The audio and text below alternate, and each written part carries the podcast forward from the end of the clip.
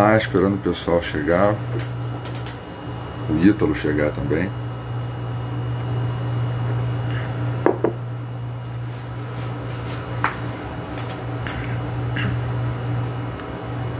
Boa noite, pessoal. Tudo bem?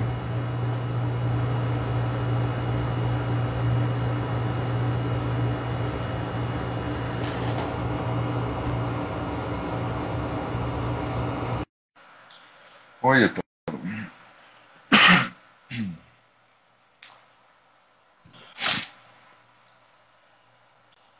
Boa noite, Ítalo. Boa noite, Kleber. E aí, como é que tá? Alô? Tudo jóia? Tá meio uma conexão aqui para mim. Vê aí se a conexão tá boa. Tá Opa! Tudo jóia. A minha conexão tá ruim assim? Não, acho que daqui a pouco ela estabiliza. E aí, meu, meu procurador, como está? Como é que tá o clima aí? E aqui, aqui tá ótimo, tá tranquilo. Sofrendo aqui todas as imposições dessas maluquices de quarentenas de cidade inteira, essas coisas que a gente não faz a menor ideia de onde que tiraram isso, como a gente já conversou. Mas a gente vai seguindo, né? E aí, a cada dia, aparece um negócio novo e tenho que parar, olhar, sentar. Né?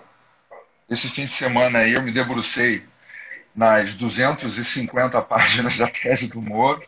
Exato. Aí eu- eu, li uma. Eu, a gente, li- eu li uma parte. li, da tese separei. Também, né? É. Claro, né? Li, li, li também a tese dele lá de que ele fez um ano antes, que ele elogia a corte Warren como corte exemplar, né? A corte que legalizou o aborto nos Estados Unidos e tantas outras coisas. E elogia justamente por isso. E não param de acontecer coisas, né? O tempo todo alguém me, fala, olha só, o que aconteceu agora, proibiram é, missa, mesmo sendo atividade essencial.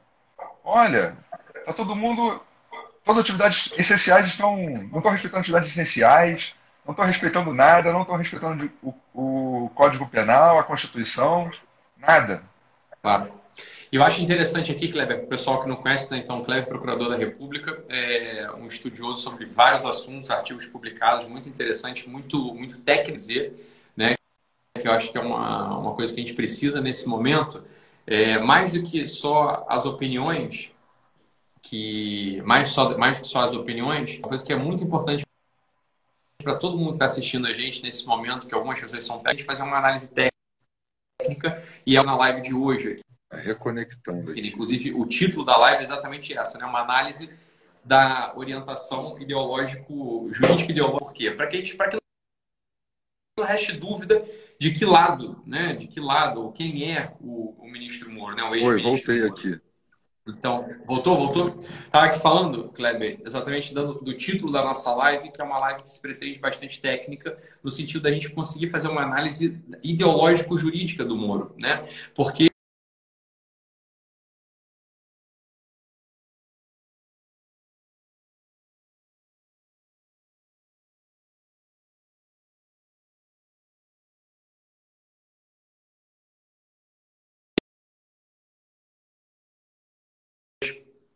que algumas pessoas se surpreenderam né, diante dessas posturas do, do ex-ministro do ex-ministro e ex-juiz Sérgio Moro.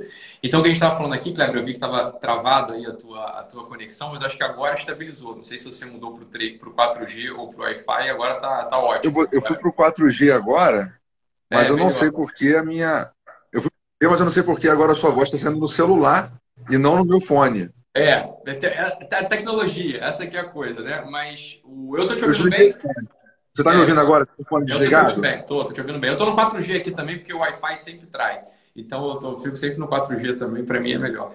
É, Deixa eu perguntar só pro pessoal, vocês estão ouvindo bem? Vocês estão ouvindo? Estão, estão ouvindo, ouvindo bem a gente agora? Acho que agora tá melhor, né? Voltou. Pronto, o pessoal falou que voltou. Então, o que eu estava falando aqui, Kleber, era o seguinte, né? Nosso, nosso procurador da República, Kleber, a- analisou bastante, de modo bastante detido e técnico e teórico, a, o posicionamento ideológico e jurídico do ex-ministro Sérgio Moro, porque nesse momento de confusão, que muitas pessoas que não acompanham o debate foram pegas de surpresa, né? Muitas pessoas, de um dia para a noite, viram uma figura, que é uma figura claro, emblemática né, da Lava Jato, uma figura emblemática contra o PT, que metade, mais da metade do, do país se levantou contra isso, né? E não, não, não, não, seria exagero dizer que o país inteiro, né? Ninguém é a favor da corrupção. Todo mundo se escandalizou quando veio à tona é, os trilhões desviados, os trilhões das, das, propinas, enfim, todo o assunto da Lava Jato. E claro que o ministro Sérgio Moro, ele era uma figura central, emblemática nessa, em toda essa luta. E do dia para a noite, o Brasil, algumas pessoas acordaram de luto né, de luto porque desconheciam algo que já vem sendo cantado pelo menos lá desde 2002, se eu não me engano, que foi a data da publicação de uma tese deles, 250 páginas. O Dr. Kleber a leu e examinou inteira. Eu não tive a pachorra de lê-la inteira, li boa parte dela, mas não inteira.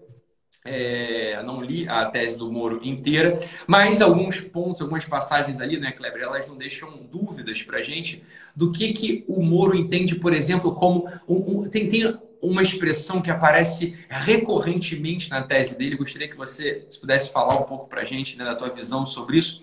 O que, que o ex-ministro, ex-juiz e talvez agora pretendente à, à, cadeira máxima da República em 2022, o que, que ele entende como liberdade democrática? Né? Liberdade democrática é uma palavra, é uma expressão que aparece na, na tese dele. Né? É, é, assim, ó, ele vai jogando essa, essa expressão na, na tese dele e a gente vai. Uma pessoa que faça uma leitura um pouco desatenta, desconectada, Vai, mas não, que bom, pô. Quem não quer liberdade democrática? O que, que o juiz, o ex-juiz Sérgio Moro, é, entende por, por liberdade democrática? Kleber. É, ele a todo momento ele diz que é papel da justiça, da jurisdição constitucional, ou seja, do STF principalmente, fazer um aprofundamento da democracia. O que, que é aprofundar a democracia? É impor aquelas coisas que não passam no Congresso entendeu? É tentar extrair diretamente da Constituição de modo implícito, ou seja, argumentando, argumentando, argumentando, argumentando, argumentando, argumentando até conseguir alcançar o resultado que ele quer, sem nenhum limite. Então, democracia para eles é isso: é o judiciário poder intervir na política do país sem nenhum limite. Ele, ele usa muito uma tal de reserva de consistência. Que o pessoal do direito talvez já tenha ouvido falar. Mas quando você vai procurar saber o que é essa reserva de consistência que o juiz tem que obedecer, na verdade é a própria capacidade argumentativa dele.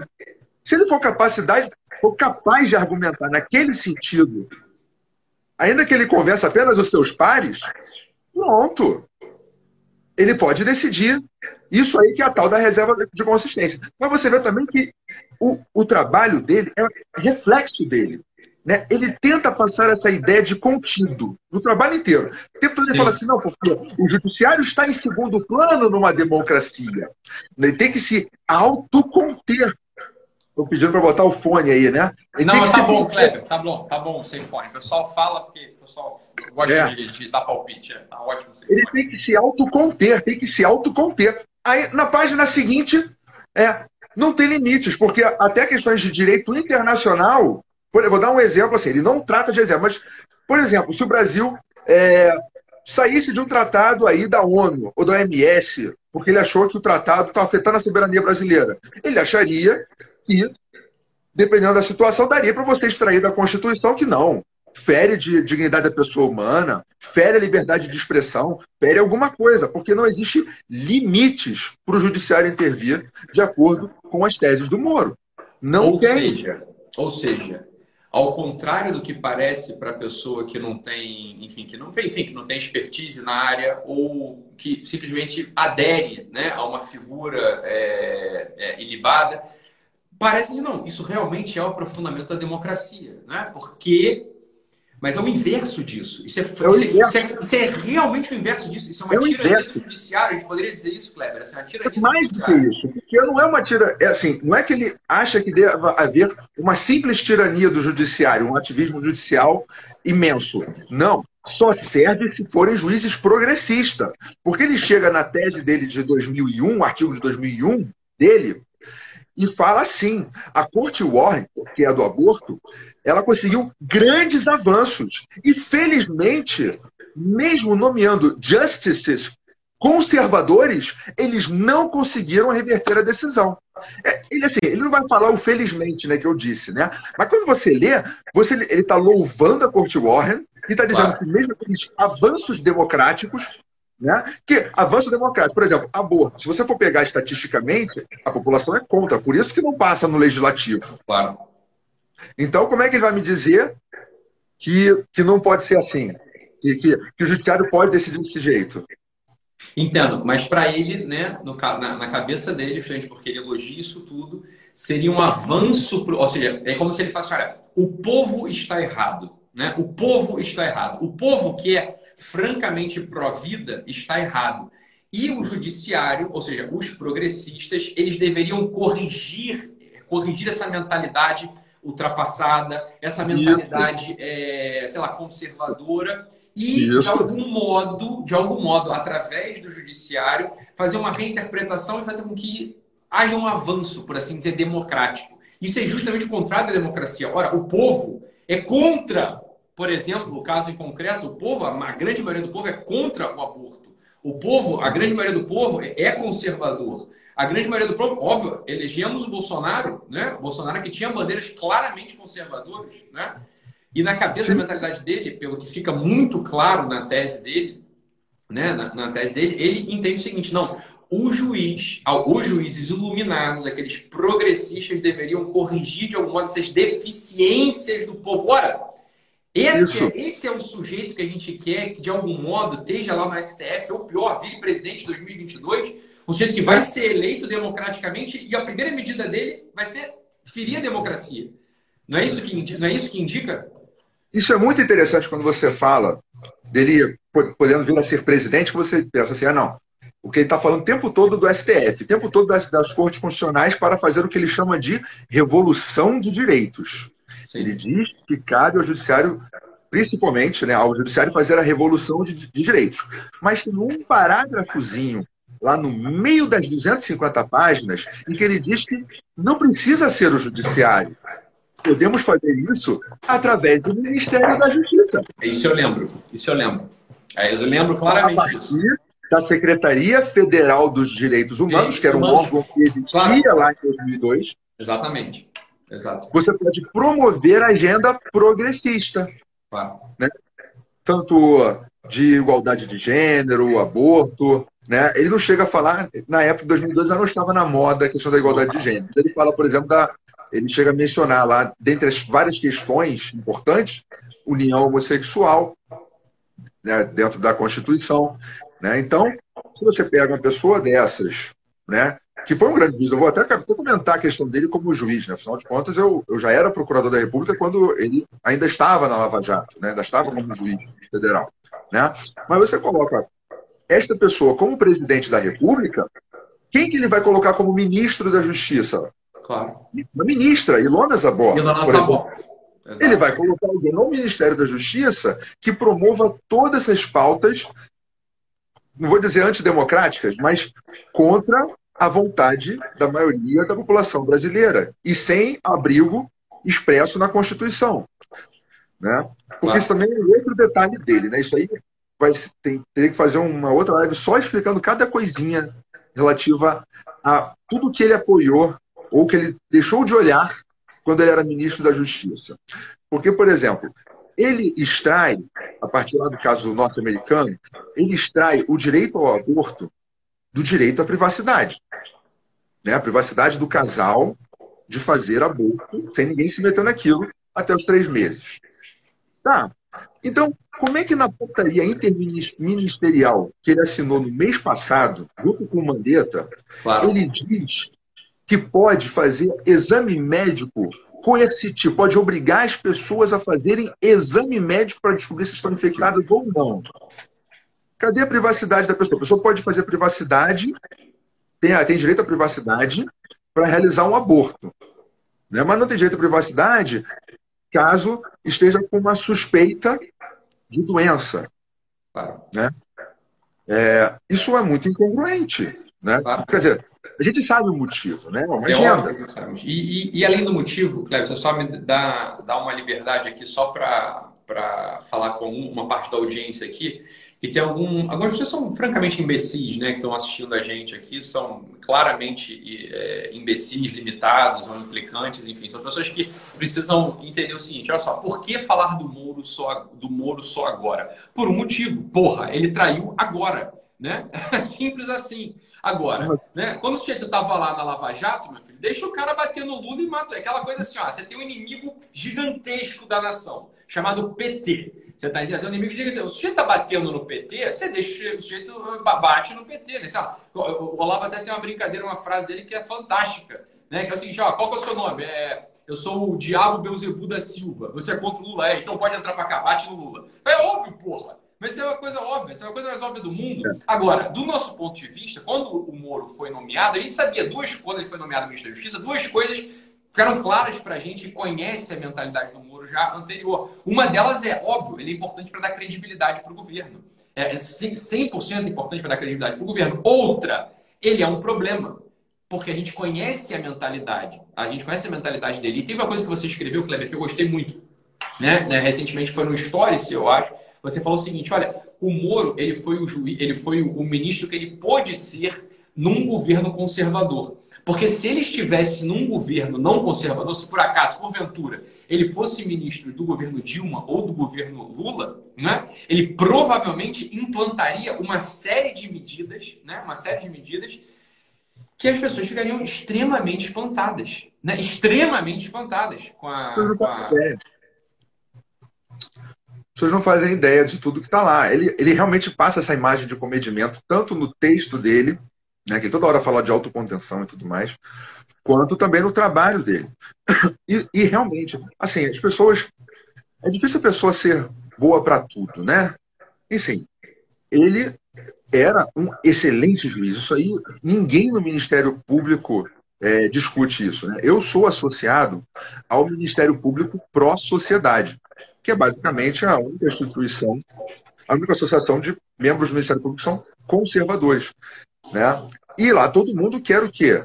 Quer punição de criminosos. Né? É até engraçado que quando é na mídia sai assim, né? Os seus promotores, linha dura. É até engraçado o jeito que, que falam da gente. Mas a gente, todo mundo lá, admira o trabalho do Moro como juiz. Né? Ele era um excelente juiz. Ele tinha uma disposição que você vê em poucas pessoas. Uma disposição para enfrentar a criminalidade, enfrentar criminosos, né? abrir mão de várias coisas, ficando lá com seguranças e tudo mais, né? todas as limitações que ele acaba tendo por isso. Mas você vê só, essa questão da disposição me lembrou de algo que eu não sei se você vai concordar, que é exatamente aquela questão da quinta camada, né? que a pessoa que vai para o embate, então ele não tem o, o limite, né? ele, quer, ele quer ir para o embate para conhecer os próprios limites, ele a princípio não tem limites, ele vai combater, combater e vai levar aquilo a uma conclusão, no fim das contas. Isso me recorda aquele personagem do primeiro Tropa de Elite, o Neto, que, que era do BOP, e ia ser o, o substituto do Capitão Nascimento. E aí, ele, no meio de uma operação, ainda durante o treinamento, ele entra na favela, sai na frente de todo mundo, Aí o Capitão Nascimento vai atrás dele, pega ele, bota ele na parede e fala: tira essa roupa preta, tira essa roupa preta, você é moleque. Ou seja, a pessoa que vai e não tem a visão de todo. Eu fiquei muito com essa impressão do Moro na hora em que ele chegou e falou assim: é, verdade acima de todos. Ele tentou pegar o slogan do, do presidente do Bolsonaro né, de campanha, né? Deus acima de todos, e tocar por verdade acima de todos, né? Né? Ele, ele continua indo em frente, em frente, sem parar. Sem e olha, Kleber, eu vou... essa visão. É, mas olha, vou dizer assim, primeira coisa assim, ó, Eduardo Bolsonaro está aqui na live. Eduardo, boa, bom que você está aí com a gente. Amanhã tem live, a gente vai fazer a live junto amanhã às 8, da, às 8 horas da noite, né? Agora, Kleber, francamente falando, olha, olhando o cenário todo, né? Isso, isso, é uma coisa que a gente só consegue ver. Tem coisa que a gente só consegue ver quando a coisa aconteceu. Tem coisa que a gente não consegue ver depois, é, antes. Isso é óbvio, né? E para mim interessa muito do ponto de vista do ponto de vista de, da análise de comportamento, né? Análise da personalidade, análise do caráter. olha, francamente falando, né, foi excelente o que o Moro fez pelo Brasil, né, é, com a coisa da Lava Jato. Ponto, isso não se discute. Agora, do ponto de vista pessoal e, a, e o ponto de vista pessoal para mim pouco importava, né? Pouco importava o motivo pelo qual o Moro agia daquele jeito. Até o momento, até o momento no qual, no meio de uma crise global, numa crise global, né, onde a gente precisa de coesão, a gente precisa estar junto, a gente precisa falar a mesma língua, a gente precisa, a gente precisa dar suporte ao governo instituído, o sujeito pega né, e trai aquele mesmo que o nomeou. E trai de modo vil, de modo baixo, né, vazando, é, é vazando é, conversas ridículas é, pelo WhatsApp. Olha, será que esse sujeito, né, será que esse Moro, lá atrás, ele já, né, e aqui suspeitas levantadas, meu filho, olha, será que lá atrás ele já não estava montando uma cama para um projeto pessoal, para um projeto pessoal, né? Será que ele já não tinha pretensões pessoais que tra traidoras, óbvio. Não há problema ter, né? Ah, não há problema ter desde que sejam declaradas. Agora, quando o sujeito, né? Quando um sujeito faz o que ele fez com o governo, faz o que ele fez com o governo, e olha, faz o que ele fez com o Brasil, faz o que ele fez com o Brasil, porque lança uma instabilidade, lança uma incerteza. Agora, uma coisa muito curiosa, né? O mercado, ele é sempre um indicador interessante, né? O mercado voltou a reagir. O Moro saiu, o mercado voltou a reagir. Olha, isso, isso é um dado, hein? O mercado ele nunca é, o mercado é sempre um dado assim de realidade. O Moro saiu, agora acabou tudo. O mercado reagiu, meu filho. Isso é efeito Moro. A bolsa voltou a subir, tá? Então olha só, né? A impressão que dá, e a gente só vai poder, isso é uma história que vai ser contada, a gente vai saber daqui a dois anos, né? A história, o que, o que, o que indica pra gente é o seguinte, olha, esse sujeito, esse sujeito chamado Sérgio Moro, é um sujeito traidor. É um sujeito traidor. Porque fez a nação inteira acreditar na probidade dele, na probidade dele, para na, na primeira ocasião, no meio de uma crise, o sujeito pegar e dar uma facada no Brasil. Ele dá uma facada no Brasil. Foi isso que esse sujeito fez. Ele revelou, foi uma ejaculação precoce de algum modo. Ele revelou aquilo que a gente de algum modo já sabia. Falou, é claro que a gente sabe que o Moro é progressista. É claro que a gente sabe que o Moro é desarmamentista. É claro que a gente sabe que o Moro é pró-aborto. É claro que a gente sabe é, que o Moro ele tem uma certa ligação com o PSDB. É claro que a gente sabe disso tudo. Agora, revelar isso tudo de modo vil, como ele fez, atacando, e é aquela coisa do passivo-agressivo, né, Kleber? Assim, ele tem aquela característica passiva-agressiva. Fala com medida, né? sempre muito, é, muito senhor da sua própria voz, e ah, jogando, né? É, é, e jogando veneno na coisa, jogando veneno na coisa. Falei, meu filho, olha, a verdade é a seguinte: é melhor assumir que a gente foi feito de otário. Né? Acreditamos no Sérgio Moro. Falou, agora, o que, que você vai preferir? Você prefere ser feito de otário por 15 minutos ou, para não dar braço a torcer que você foi um otário mesmo, você continuar marcando uma posição? Fala, meu filho, né? Aquela frase dele, né, Kleber? Olha, eu não tenho uma biografia salvar. Isso é a frase que não sabe o que é biografia. Um, um chefe de Estado, um estadista, um jeito que está numa posição de Estado, entenda, a biografia dele se confunde com o bem da nação. A biografia, quando o sujeito põe os seus interesses pessoais acima da missão de estadista, esse sujeito está abaixo. É o sujeito que ele, ele, tem que ser frentista de posto. Ele tem que ser um juizinho de primeira tá... instância mesmo. Você está entendendo? Ele está vivendo perante a história, basicamente. Óbvio. Obviamente, obviamente, óbvio, obviamente. E esse decreto, Kleber, esse decreto escrito é, a duas mãos, não sei quantas mãos foi, né? Esse decreto escrito a duas mãos entre é, com ele e o Mandetta. Foi um indício já mais claro, porque ele pega e chancela, basicamente, todas as ilegalidades que estavam acontecendo, que estão acontecendo nos estados e municípios. Ele coloca lá que realmente é caso de prisão mesmo, é crime, que pode fazer isolamento, quarentena e, e exames à força, né? O que, assim, obviamente, ele, está fazendo assim, está emprestando a força política e a imagem dele para os estados e municípios. Porque, no fim das contas, cada, por, cada decreto de estado e de município tem que ser analisado individualmente perante a lei e a Constituição. Então não adianta ele baixar uma portaria dizendo que não, é isso mesmo. Não, tem que olhar um por um. Então não adianta ele falar que pode, e aí a gente vê decretos municipais, principalmente, dizendo que a igreja não pode ter os templos claro. religiosos devem ficar fechados.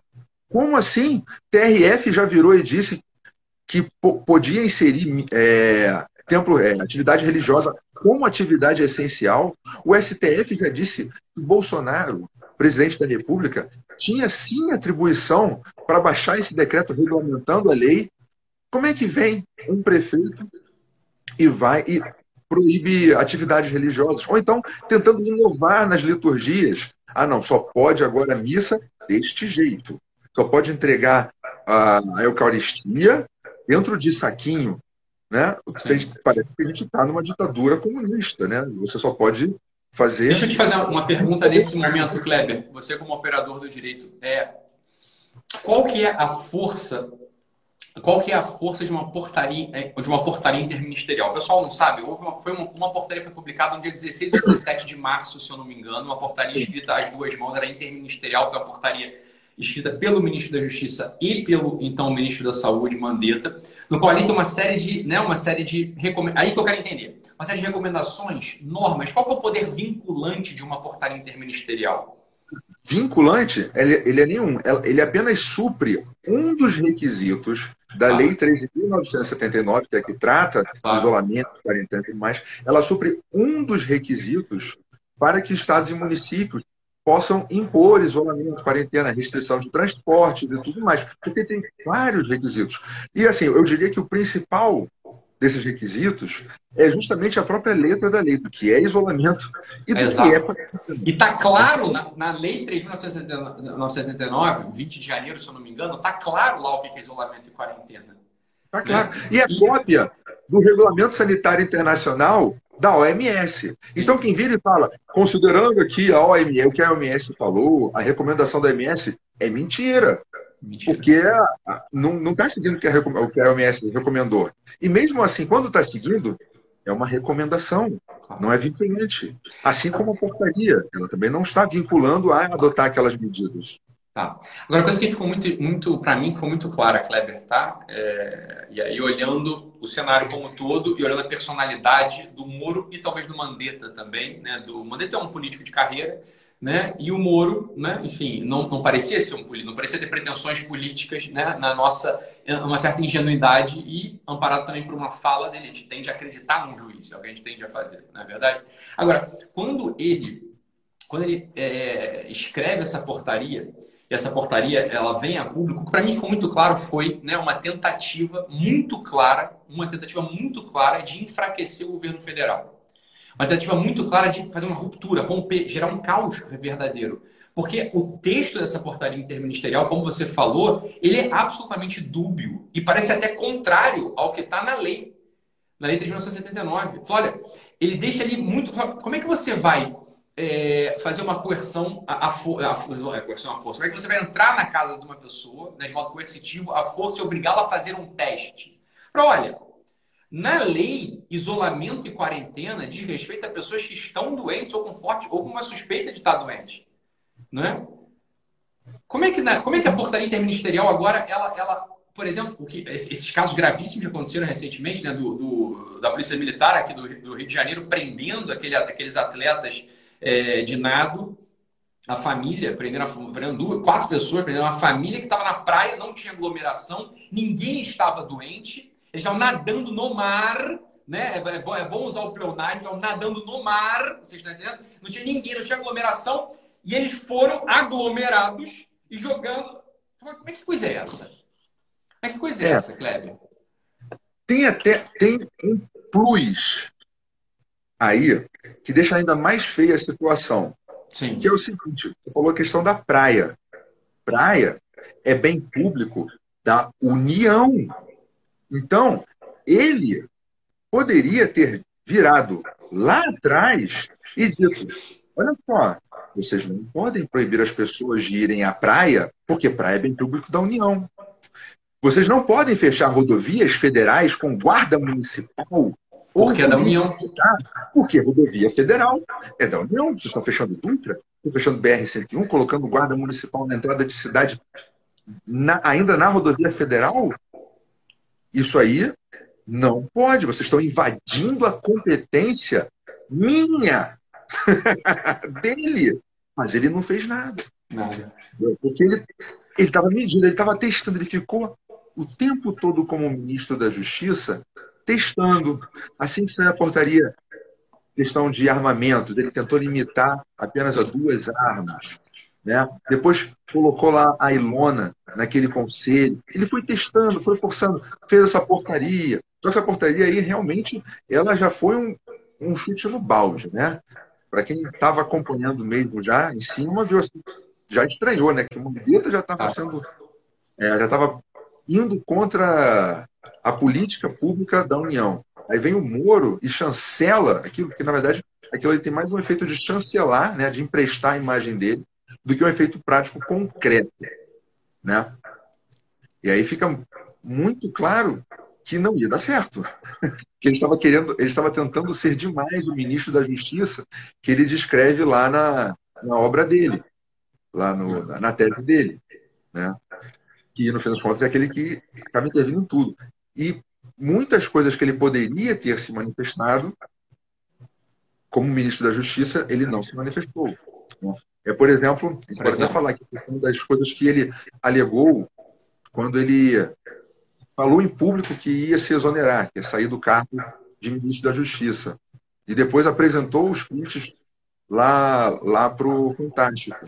Uma das coisas que ele, que ele trata é a questão do inquérito das fake news no Supremo. Aquele inquérito, eu já fiz vídeo, eu já escrevi é, artigo, não sei se cheguei aonde eu cheguei a publicar isso. É, várias pessoas já escreveram que aquele inquérito é flagrantemente ilegal e constitucional.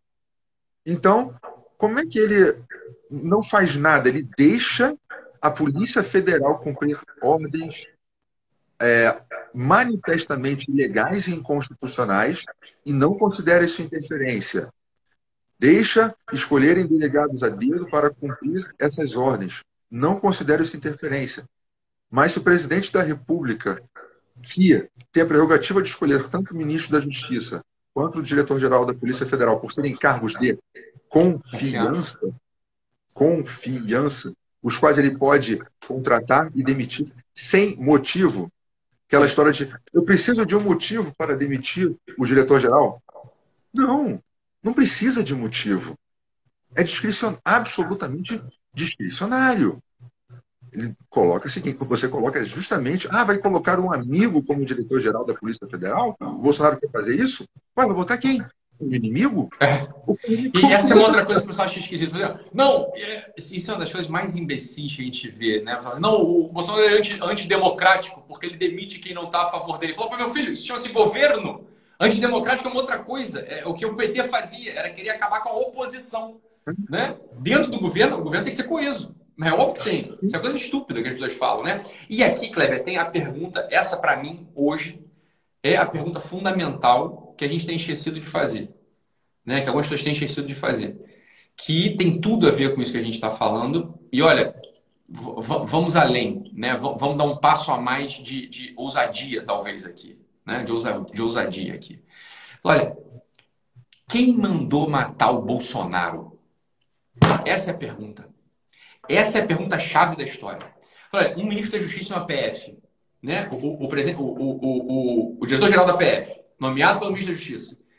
Meu filho, quem mandou matar o Bolsonaro? Essa aqui, ó, presta atenção, essa é a investigação mais importante do presente momento. Quem mandou matar o presidente da República? Por vários motivos. Um, que é uma vida humana. Beleza, vai ter um monte de vida humana aí que também o pessoal tá falando. Mas segundo, o Bolsonaro não é. é ele falou isso lá na, na, na, no, no pronunciamento dele com toda a, a, e está totalmente certo. Olha, todas as vidas valem, mas a vida do presidente, meu filho, de algum modo vale um pouco mais. Por quê? Porque você tem 70 milhões de esperanças depositadas nele. São foram os votos que ele recebeu na eleição. Olha, de algum é. modo impedir que isso venha à tona é de algo simbolicamente falando e mais do simbolicamente falando. Isso é um assunto contra a democracia. Olha, você tem uma questão institucional. O Moro pede demissão, derruba a bolsa, o dólar sobe. Né? Então você vê a importância de uma declaração do Moro. Imagina a importância para o Brasil como um todo de se tentar matar o principal candidato de presidente da República. Isso. Não é à toa que estava na Polícia Federal. Não claro. é à toa.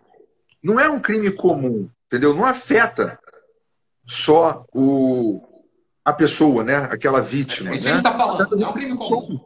Não, Por isso que foi considerado um crime né, da Lei de Segurança Nacional, está tentando contra a democracia. Óbvio. Óbvio. Né?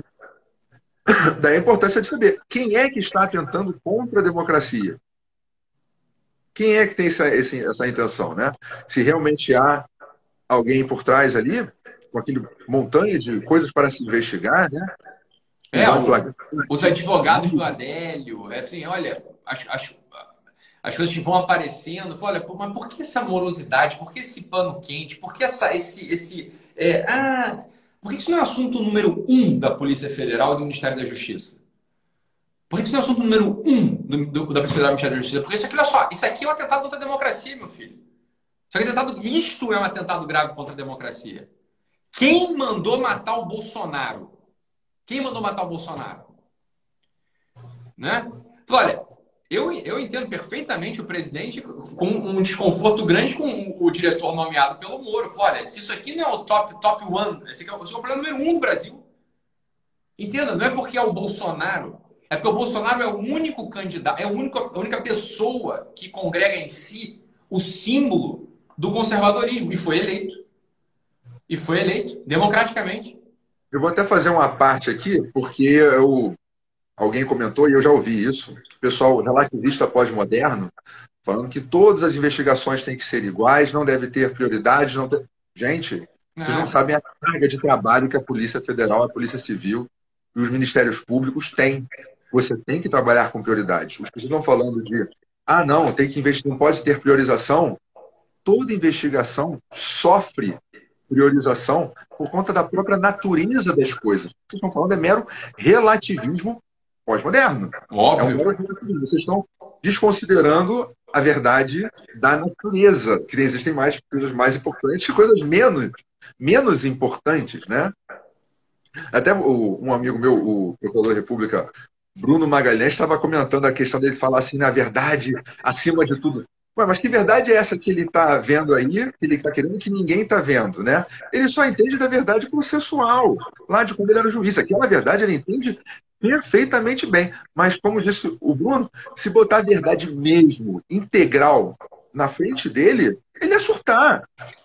Não ia ter capacidade de encarar a verdade integral do que da circunstância onde ele estava. Claro, claro.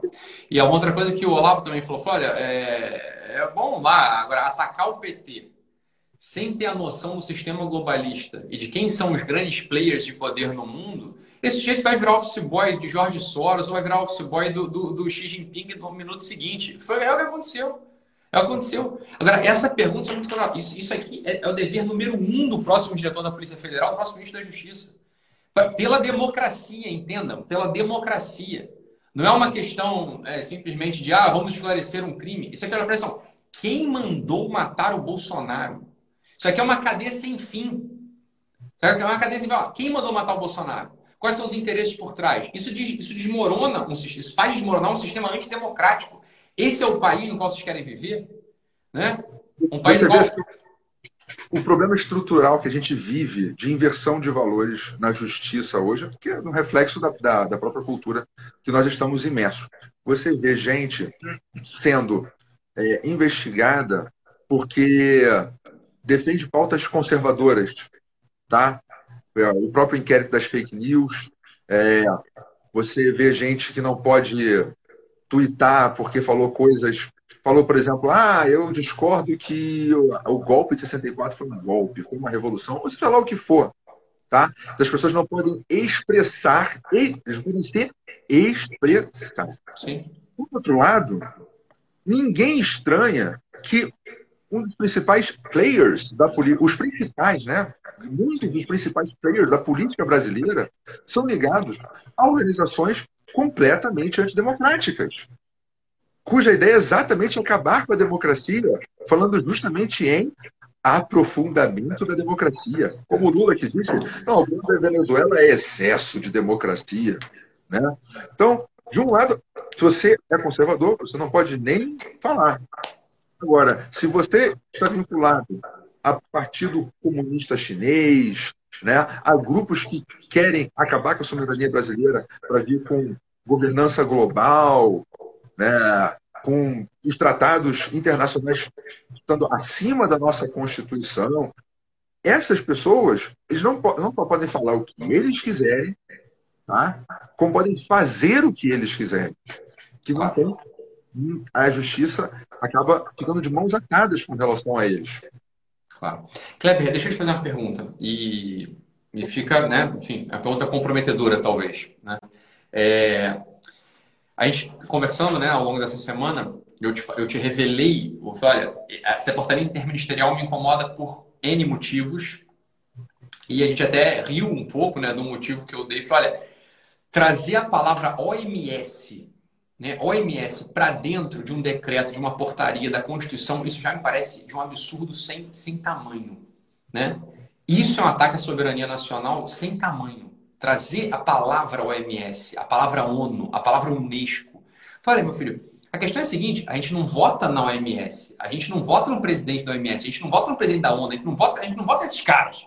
A gente vota no nosso deputado, governador, prefeito, vereador, mal ou bem. Bem, Lula foi eleito democraticamente. Tá bom, é, sujeito é o presidente do Brasil, tá, dá para conviver com isso. Agora, conviver com essas ingerências de órgãos supranacionais, e eu não sei se isso o pessoal consegue entender, dentro da nossa dinâmica jurídica, nossa dinâmica é, é, é, diária, isso me parece um absurdo, de um absurdo sem tamanho.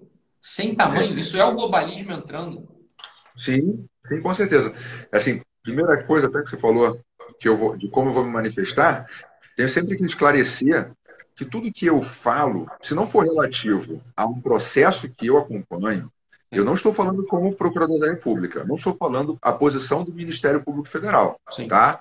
Eu sou um associado do Ministério Público Pró-Sociedade e as coisas que eu falo aqui eu falo como pessoa, como cidadão, professor de Direito Penal, que também já fui professor de Direito Penal, com toda a minha experiência. Né? E isso que você está dizendo faz todo sentido até quando você olha para o direito internacional. Para que um tratado chegue ao Brasil, você tem todo um trâmite do presidente assinar, depois para aprovação das casas legislativas, depois tem o decreto do presidente publicando aquilo. Então, o próprio Regulamento Sanitário Internacional da OMS, que foi assinado acho que em 2005 ou 2007, ele só foi ser publicado por decreto agora, este ano, e acredito que justamente por causa da pandemia, para poder ter a regulamentação, mas já tem sido assinado e tudo mais. Esse é um trâmite longo para que algo que vem de fora valha aqui no Brasil. Né? E lá diz o que nós devemos seguir do que a OMS diz. E lá está, que as recomendações elas não são vinculantes de modo algum. Elas são diretivas. É assim, é para vocês saberem como seria bom. Nós estamos dando aqui umas ideias, né? E se a pessoa pega e trata é, aquilo mais do que mais do que como uma intromissão, mas pega que ele pensa que é vinculante, uma recomendação dessa, vamos citar a OMS, como se o que ele fala fosse vinculante para o Brasil, é de uma ignorância absurda. Está? Tá abrindo mão, exatamente isso que você falou, está abrindo mão da soberania, da liberdade, e não é só da própria liberdade, não. Está abrindo mão da liberdade dos outros. Está impondo, aliás, o fim da liberdade dos outros. Então, segundo a MS, segundo MS, por que está citando a MS? Não precisaria citar a MS. No, no fim das contas, é, a única limitação que está lá na Lei 3.979 relativa ao MS é que as medidas não podem ultrapassar o tempo que a OMS definir como emergência, como de pandemia. pandemia. Porque se a OMS falou assim, olha, não tem mais pandemia, não precisa se preocupar, então por que, que nós vamos nos preocupar? Faz todo sentido. Tirando isso, em nenhum momento a lei diz, ou o regulamento sanitário internacional diz, que devemos levar em consideração para as nossas decisões a recomendação de modo vinculante ou que nós ou que precisa ter recomendação para fazer alguma coisa. Não, as exigências da lei são de documentos internos, portarias, né, recomendações do Ministério da Saúde, da Anvisa, dos órgãos sanitários. Esses tem que ter. Por que, que abrimos mão deles, que são os requisitos legais, para fazermos decretos ilegais, dizendo que a recomendação da ONU é vinculante? Claro. É muito medo é, é histeria, misturado com ignorância para ser bonzinho, né? Ou com, e que aqui, com analista de comportamento, e quem está por dentro já, não, não de hoje, né? É, olha, é justa, é, é justamente uma, uma das forças de poder entrando nos estados, que é o globalismo. É o globalismo entrando nos estados. Olha, a histeria, ela dá margem para que essas coisas entrem e ninguém questione. A gente vê a, a, a classe média, a, o, o, homem, a mulher da classe média, os ricos, né? pessoal que não tem, não está por dentro da, da, discussão global, olhando para isso, não, mas a OMS ela é boazinha, a OMS ela tem boas recomendações, é bom a gente seguir a OMS. Então, meu filho, você não tem ideia do que você está falando. Em primeiro lugar, a OMS errou todas as previsões sobre o assunto do Covid. Errou todas as previsões. Então, tecnicamente falando, já é difícil da gente levar lá a sério. Esse já é o primeiro, esse já é o primeiro ponto. Segundo lugar, quais são os interesses da OMS? Elas são os mesmos interesses do presidente eleito democraticamente pelos estados democráticos do Ocidente? Essa é a pergunta que tem que ser feita. Olha, se o OMS, a Unesco, elas têm uma visão contrária à maioria da população que elegeu democraticamente um presidente, ela não só as determinações dela não só não são vinculantes, como elas devem ser rejeitadas. Como o próprio Trump falou, eu não vou mais dar dinheiro para o OMS. Ele falou, tá, cortou o financiamento do OMS. O dinheiro que a gente dava lá, a esmola que a gente dava para o OMS, acabou, cortou. Não tem mais, não tem mais esmola para o OMS. Olha, deixa eu fazer uma pergunta, Kleber. Isso é antidemocrático? Isso é errado? Isso é inconstitucional? O, não. De modo algum. De modo algum. Mas, mas se o Moro fosse ministro do STF, ele acharia que o STF tem atribuição para dizer sobre a política de relações exteriores do país, porque ele fala disso expressamente na, na tese dele. Aí fala. Entendeu? Então, o, o presidente, a coisa que é algo assim que é praticamente pacífico na doutrina, na jurisprudência, que não se mete a mão. O judiciário não mete a mão. Isso aí é uma prerrogativa do executivo acompanhado do legislativo. O judiciário não se mete. Quando muito, ele analisa requisitos legais expressos. Entendeu? Ele não vai inventar coisa, não vai ter ativismo aí. Né? Então, vocês veem o perigo do, do qual nós nos livramos Sim. ao cair a máscara do Moro. A máscara de excelente juiz que ele não pôde levar depois que saiu do judiciário, né? Tira essa roupa preta. Né? É, é, a figura do tropa de elite, né? Você é moleque, né? Moleque. É, não, não, é, é, impressionante, né? Não, não, não, não se presta, não se presta aos anseios de uma nação, não se presta aos anseios da República. Mas ao contrário, né? Assim, toda a tese do Moro, ela vai. Se ele escreveu aquilo, é provavelmente que está na cabeça dele. E mais, né? Hoje, hoje, o ato dele, o comportamento dele, é o comportamento de um globalista. Ou seja, na cabeça do Moro, na cabeça do Moro, um, um Estado, uma nação que tem um chefe democraticamente eleito está abaixo. Está abaixo de interesses de iluminados, progressistas, não eleitos, né? Da uhum. ONU, da OMS, né? Do, do, do, da, da Unesco, enfim. Ali no caso dele, no caso concreto agora, é relativo ao OMS. E aí ele descobriu, né, no fim das contas, ele acabou descobrindo que no STF ele ainda teria que dividir o poder dele com outro, outros 11. É, outros 10, né? Exato. Muito melhor ser presidente da República, eu imagino. É, é, a leitura que eu faço. Né? Porque lá atrás ele já falou que, como ministro da Justiça, no Ministério da Justiça, já poderia fazer revolução de direitos. Imagina-se, então, como presidente da República. Deve ser exatamente essa a ideia, porque aí ele pode celebrar tratados internacionais com o claro. É isso aí. Porque isso é, isso é facultado ao presidente. É isso aí, claro. É o, é o presidente que faz. Ele pode entregar. E eu tenho certeza absoluta que quando ele assinar esses tratados, se, quando não, se ele assinasse esses tratados progressistas, ele acharia indevida qualquer razão do judiciário Sim. no que ele está fazendo para fazer controle de constitucionalidade nesses tratados, entregando a soberania. Sim, claro, claro.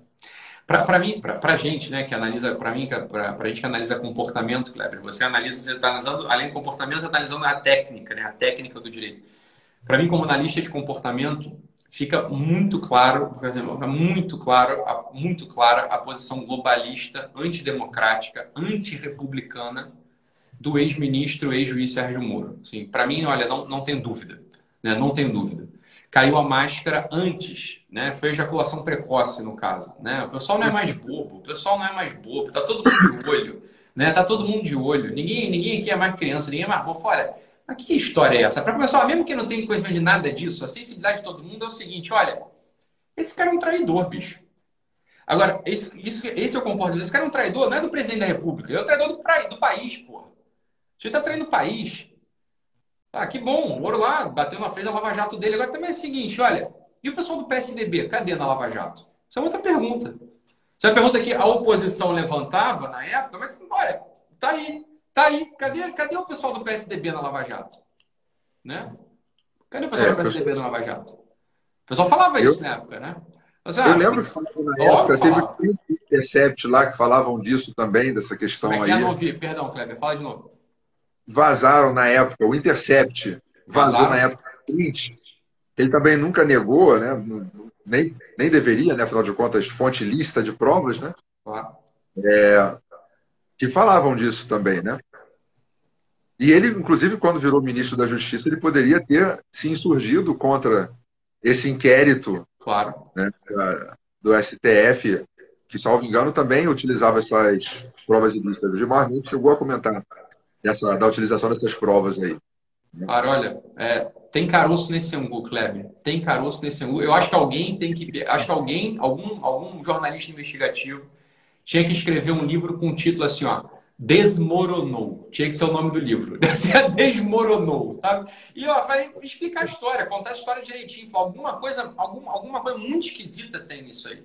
Né? Para mim não tem nada esquisito, para mim tá claro como a água. O que, que aconteceu? É, vai ficar claro qual que era o exato plano dele quando nós virmos com quem ele vai se aliar em 2022. De 2022, né? Qual vai ser o papel dele, né? Se é que ele ainda vai ter cara, né? De, de aparecer se, se é que ele Se é que a figura dele vai ser, vai ser apoio, né? Ou se a figura dele vai ser uma figura assim, ou talvez ele seja degradado, né? É uma pessoa, é. assim, infelizmente, assim, desmoronou. Desmoronou, é. né? Assim, ó, é, é, aliar-se ao Moro é perder credibilidade. Na minha visão, hoje, ó, meu filho, eu, eu não, não contrataria o Moro para ser, é, né, para ser advogado de qualquer causa minha não sei, bicho. Esse, esse, sujeito tem um ego do tamanho do mundo, tem seus interesses pessoais, a noção do cumprimento do dever é uma coisa ali pré, muito complicada, né? Assim, é, o cumprimento do dever mesmo é, é uma coisa muito complicada para ele. Olha, não contrataria para ser advogado né, do meu invent, do inventário do meu avô. Falei, cara, não, eu não quero. Obrigado, amor. Desculpa aí, vou achar outro, outro, outro advogado aqui, porque você não dá. Agora, né? É, para mim fica muito claro, Kleber, assim, a gente, quando você, a análise que você fez é, do, do, da tese dele, né, o, o, alinhamento dele ao teórico, né, Dorkin também, aquela ideia do juiz Hércules, né, do juiz que está por cima de tudo. Olha, é a história da reserva de consistência, né? O cara, o cara tem que ser um juiz Hércules, embora ele diga que superou, não é a questão mais do juiz Hércules, né? Está superando. É, ele fala que basta a pessoa saber justificar tudo aquilo, né? E ele segue o Dworkin e todos esses, né? Se você for pegar a, todo mundo que ele cita, né? Digamos assim, se Jean Willis fosse formado em direito, ele teria escrito a mesma tese. Aquela tese, né? Ele, e, ele, aquela tese. E o do, e quando ele, então ele está mais ele... próximo ideologicamente de Jean Willis do que de Bolsonaro. Repete isso, Kleber, por favor. Por favor. Mas porque é verdade. É verdade. É verdade. É só ler a tese. É só ler a tese. Pegar a tese dele, pegar as pessoas Peter Haberle, né? Sociedade aberta, dos intérpretes da Constituição. Todo mundo é um intérprete da Constituição. Mas é claro que a interpretação das pessoas não vale nada. No fim das contas, a interpretação que vale é a dele. É a progressista, né? né? É Sejam progressistas. Né? Se você pegasse qualquer pessoa de esquerda de extrema esquerda, tá? pega logo o Jean Willis. Tá? Se ele fosse formado em direito e fosse escrever uma tese, ele poderia escrever a exata mesma tese do Moro. Os dois, aliás, a tese e o artigo que ele escreveu em 2001. Qualquer um dos dois estaria enquadrado nessa é, o, o, artigo de 2000 eu não li. A tese, ele cita textualmente, né? Ele pega Dorkin, por exemplo, textualmente, ele vai ser, é certo do Dorkin ali, né? Justificando. É, Barroso também que no Brasil também, as pessoas não sabem, Barroso é progressista, tá? nossa, nossa Corte Constitucional é basicamente formada de progressistas. Claro. Né? Então, tem mais um nome. Aí as pessoas achavam assim, ah, o Moro vai fazer um contrabalanço ao chegar no STF. Não, não, não ia fazer. Nenhum contrabalanço. Nenhum jeito nenhum. Tanto que ele já, eu não me recordo ele jamais ter se levantado contra o STF. Sim. Essa questão do inquérito que faziam os delegados de polícia cumprir, que era do STF, é uma delas. Assim, não, não pode interferência na PF, tá? mas aquilo podia. Né? E tem a carta do, aberta dos delegados da Polícia Federal, Associação dos Delegados da Polícia Federal, falando que havia interferência, que eles não conseguiam participar das decisões de cúpula para fazer seriam as investigações, que a PF estava sendo sucateada, reclamando pra caramba. Isso ano passado, salvo engano, em setembro. Né? Então, que história é essa de, ai, tá tudo indo muito bem na Polícia Federal, né? Não há motivos para trocar o diretor-geral. Me deu um motivo. Poxa, pega a carta da, da, da Associação de Delegados lá, o ofício e pronto. Mas, como eu já disse, não precisa. É questão de confiança. Se a Polícia Federal não estava fazendo o trabalho para o qual o Bolsonaro é, entendia que deveria ser, né, qual era a visão de governo, de uma da, da direção da Polícia Federal, não, não, ele não precisa nem dizer isso, né? Só ah, não, é, é cargo de confiança, ele pode tirar do dia para noite, não precisa dizer o que, que é. Exatamente, é simples assim, claro. E ali, ó, me deu um motivo, eu, já, eu dei um motivo, no início da live, continuo achando que esse é o maior motivo. Quem mandou matar Bolsonaro? Quem mandou matar Bolsonaro? E, e ó, um motivo, se isso não é top one, isso é prioridade, meu filho. É só num país como o nosso esse negócio. Qualquer, qualquer, imagina os Estados Unidos, alguém mandou matar o presidente da República. O candidato, que era o candidato. É, é, que despontava nas pesquisas como presidente da República. Filho, para tudo. Até descobrir quem foi o grupo criminoso, terrorista, assassino, comunista, que mandou matar o presidente da República. Meu filho, não, não tem paz nesse país. Até, até se descobrir, ah, foi fulano, ciclano, beltrano, assim, assado, isso aqui, ó, esse aqui foram as mensagens, esse aqui foi o pagamento, esse aqui foi o cheque recebido, esse advogado, eles estão ligados a fulano de tal, que fez uma transferência no dia tal, que estava comendo é, sushi com outro fulano no dia... Meu, isso é um. Olha, num país democrático é o um mínimo. É claro que se isso não é o top one da Polícia Federal, esse já é motivo de sobra. é motivo de sobra. é motivo de sobra. Mas durou muito até. A verdade é essa, demorou muito.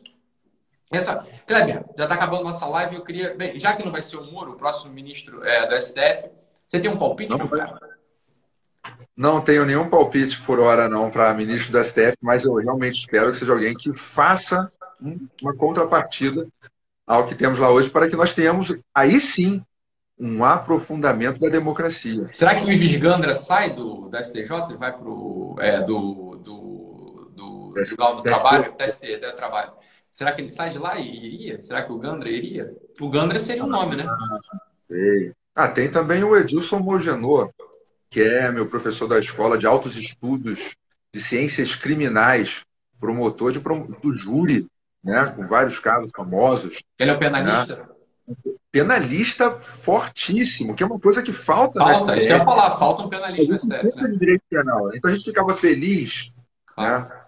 a gente da área do direito, mais conservador, ficava feliz se o Moro, antigamente, pensava assim, ah. se o Moro for o STF, até que seria bom, porque pelo menos você tem alguém que entende de direito penal e tudo mais, né?